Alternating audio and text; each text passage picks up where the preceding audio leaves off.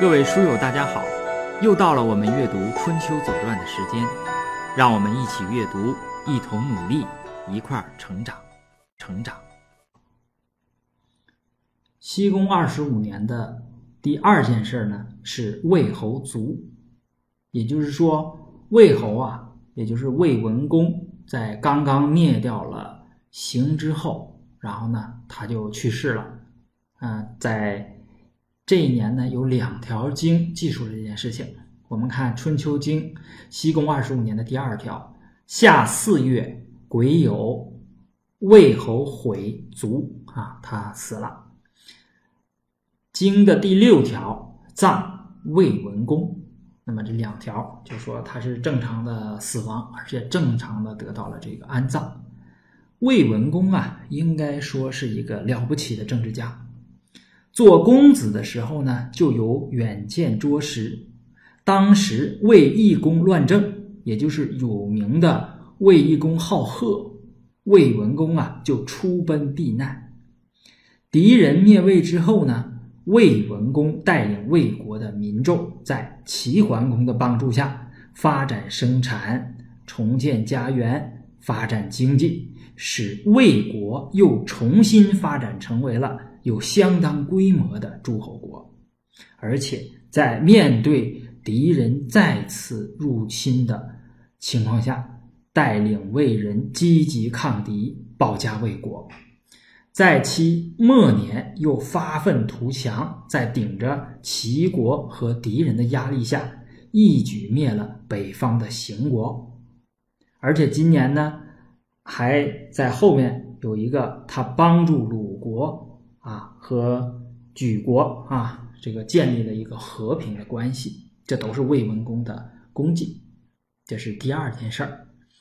第三件事儿呢，叫做薄姬逆父。这个薄姬呢，是宋国的荡伯姬，也就是宋国大夫荡氏的妻子，也就是夫人啊。我们看一下，这呢只有一条经，《春秋经》。西宫二十五年的第三条，宋荡伯姬来逆父。我们说这个迎娶新人啊，也就迎娶夫人，一般都是呃卿或者上大夫到呃嫁姑娘的那个国家去逆女啊，是女。这个这个写的个是逆父，而且是一个女的啊，女子前来接这个父啊。那么这些字儿啊。呃，字眼呢跟以前都不一样了，那这说明什么事儿呢？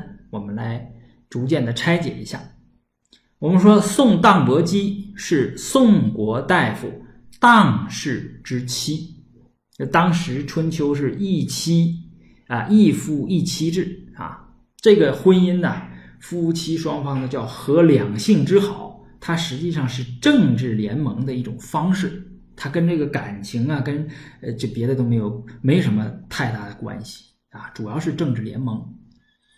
那么这个荡伯姬呢，她实际上是鲁国的闺女，所以说她回到自己的母邦，哎，这个因为她是鲁国出去的姑娘嘛，哈，回到娘家来，可能找人办事儿啊，可能都比较方便，所以说她呢。呃，回到鲁国来迎娶一个女子。我们看迎娶的是什么女子哈？呃，之所以说是逆父而不是逆女，那么呃，大家一致认为呢，可能是他为自己的儿子来迎娶媳妇。那么这个事儿呢，说来就比较习惯了啊，比较奇怪了。为什么呢？